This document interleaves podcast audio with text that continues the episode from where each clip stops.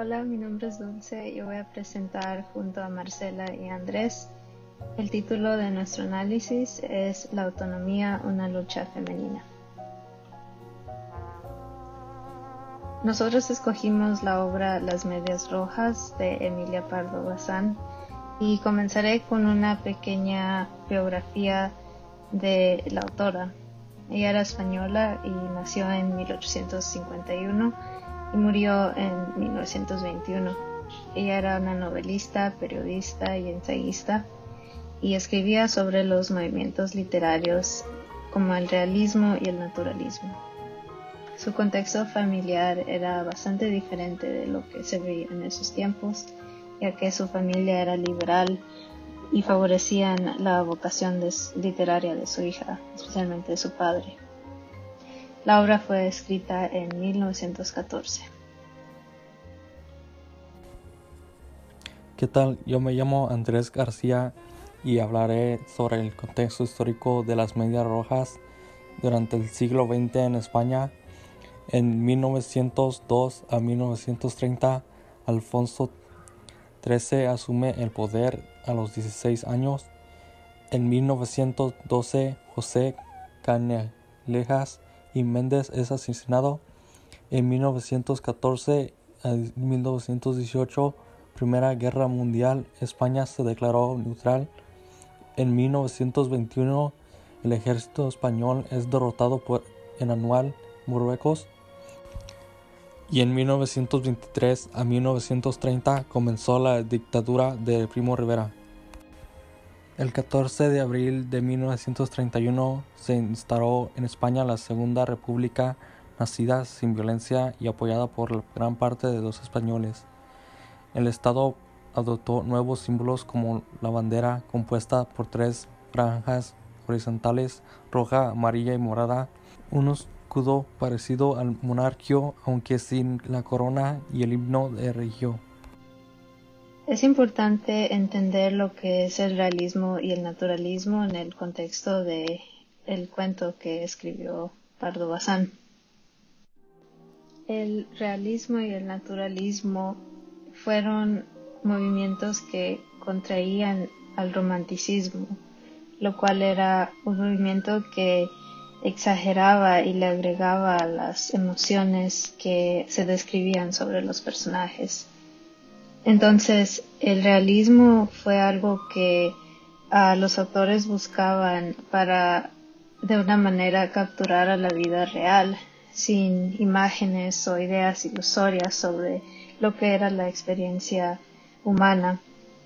Entonces, ellos, autores como Pardo Bazán, se enfocaban en la psicología de los personajes, algo un poco más realista e íntimo y como lo hace Pardo Bazán, era también con el fin de empezar discusiones y criticar los problemas sociales que existían y que ella estaba observando. Entonces, es importante entender de que el naturalismo y el realismo se refiere a una manera de contar las historias que es más sencilla y esto es preferible a las exageraciones. Además, podemos entender el mapa narrativo de una manera que se divide en el narrador, los personajes, el tiempo, espacio y el tono.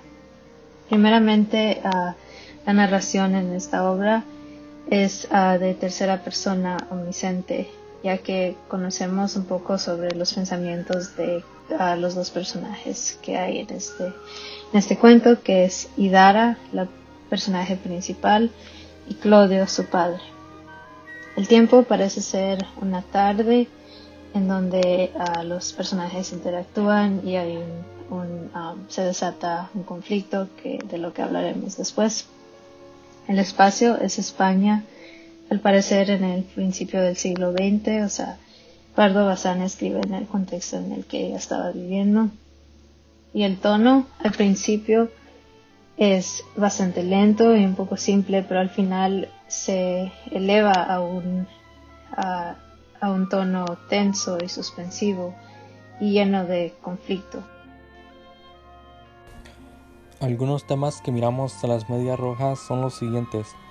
La experiencia femenina, la inocencia infantil, las normas del género, dinámica entre géneros, la violencia y poder, los sueños y aspiraciones, y por último el sueño americano. Los personajes principales es Indara, que es la protagonista, es joven, es aldeana, sumisa, inocente, con deseo de empezar una nueva vida fuera del control de su padre. Y también el tío Claudio o el padre de Indara es dominante, violento, típico hombre machista, teme que Indara se escape en contra de la migración. Es el obstáculo que tiene Ildara de cumplir sus sueños. El trama de las Medias Rojas es una historia de ficción acerca de una joven llamada Eldara que estaba planeando emigrar a un nuevo país para empezar una nueva vida y alejarse de su padre. Eldara compra unas medias rojas con dinero prestado para comprar su boleto de barco y cuando su padre ve sus medias la asalta físicamente, la desfigura para que ya no pueda irse en el barco al nuevo país. El tesis de la historia es sobre cómo Perdón Bazán utiliza recursos literarios como el símbolo de las medias rojas para representar la transición de Hildara de una niña a una mujer y también la caracterización de Claudio como el típico hombre machista y la metáfora del barco para destacar el tema de falta de autonomía de las mujeres al principio del siglo XX en España. El tema de la falta de autonomía de las mujeres se puede ver en la caracterización de Claudio. Claudio, el padre de Hildara, es ilustrado como un hombre machista, desagradable y dominante. Esto es evidente cuando el texto dice, tenía el tío Claudio liado su cigarrillo y lo chupaba desgarbadamente, haciendo en los carrillos dos hoyos como sumideros, grises, entre lo azuloso de la descuidada barba. A través del texto también vemos que Claudio le grita a su hija, dándole órdenes y regañándola. En la escena final es evidente que además del dominio psicológico que tiene sobre Hildara, también la domina físicamente, ya que la agrede y la, y la deja casi muerta. Le dice, toma, para que te acuerdes, y con el cerrado puño hirió primero la cabeza, luego el rostro, apartando las medrosas manecitas. Y después continúa, fue un instante de furor, en que sin escrúpulo la hubiese matado antes que verla marchar. Esto demuestra la falta de autonomía de las mujeres al principio del siglo XX en España, porque la seguridad de Hildara es dependiente completamente en este hombre que desde el principio es descrito como alguien desagradable. Las medias rojas también nosotros pensamos que representan la transición de Hildara de una niña a una mujer. Generalmente las medias son sexualizadas y atribuidas a mujeres adultas. En el texto dice, como Hildara se inclinase para soplar y activar la llama, observó el viejo cosa más insólita, algo de color vivo que emergía de las remendadas y encharcadas sayas de la moza. Una pierna robusta aprisionada en una media roja de algodón. El color rojo simboliza la sexualidad y también es el color de la sangre, y las niñas son consideradas mujeres cuando empiezan a menstruar.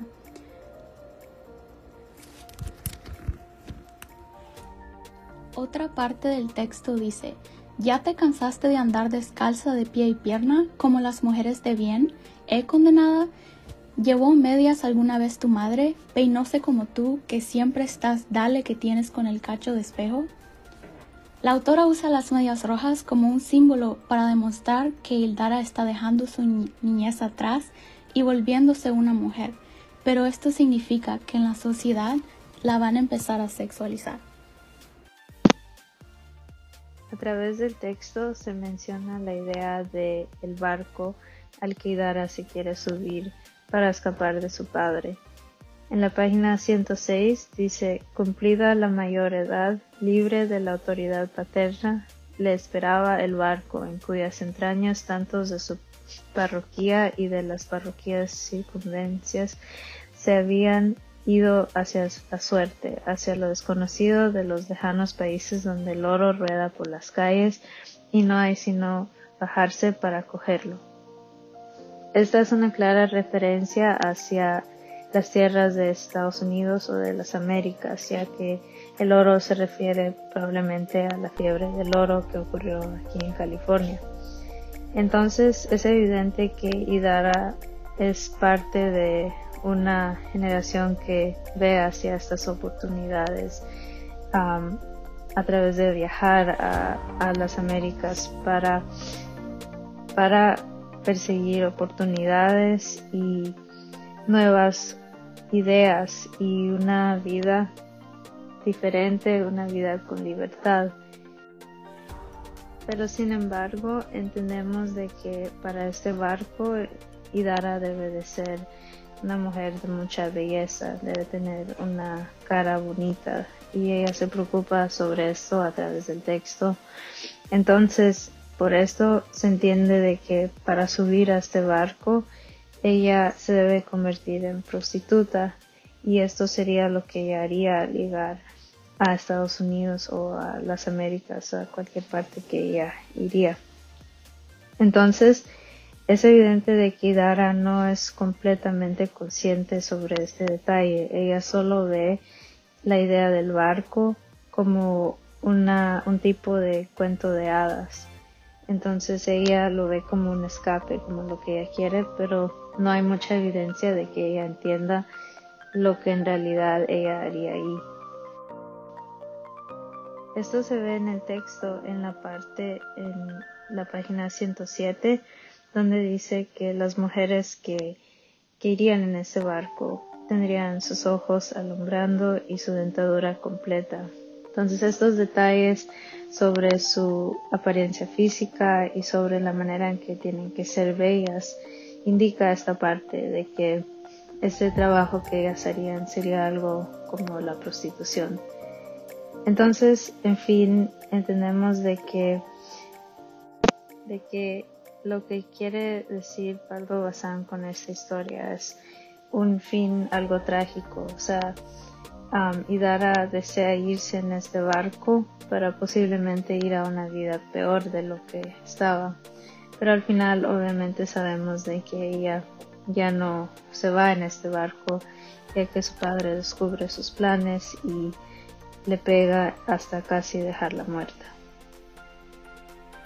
En conclusión, deseamos destacar la idea de que Pardo Bazán escribe en el contexto en donde las mujeres no eran aceptadas al igual que los hombres en la sociedad, no tenían los mismos derechos, la misma voz en ciertas discusiones, especialmente en la política, ¿verdad?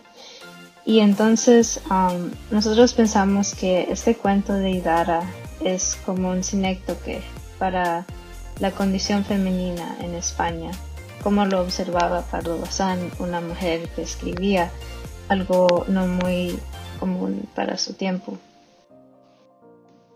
Entonces pensamos que esta obra refleja la indignidad que siente no solo Pardo Bazán, pero también otras mujeres en España que deseaban destacarse como académicas o socialmente activas. es importante esta idea de que Pardo Bazán hace referencias hacia otros países progresivos como Estados Unidos en esta metáfora del barco, porque eh, se conoce que en este contexto ya se empezaban las discusiones sobre la inigualdad de géneros en estos países. Entonces, es posible que la autora no solo está criticando el estancamiento de los países en, en, empezar estas discusiones y en ah, lograr una sociedad más, y, ah, más justa.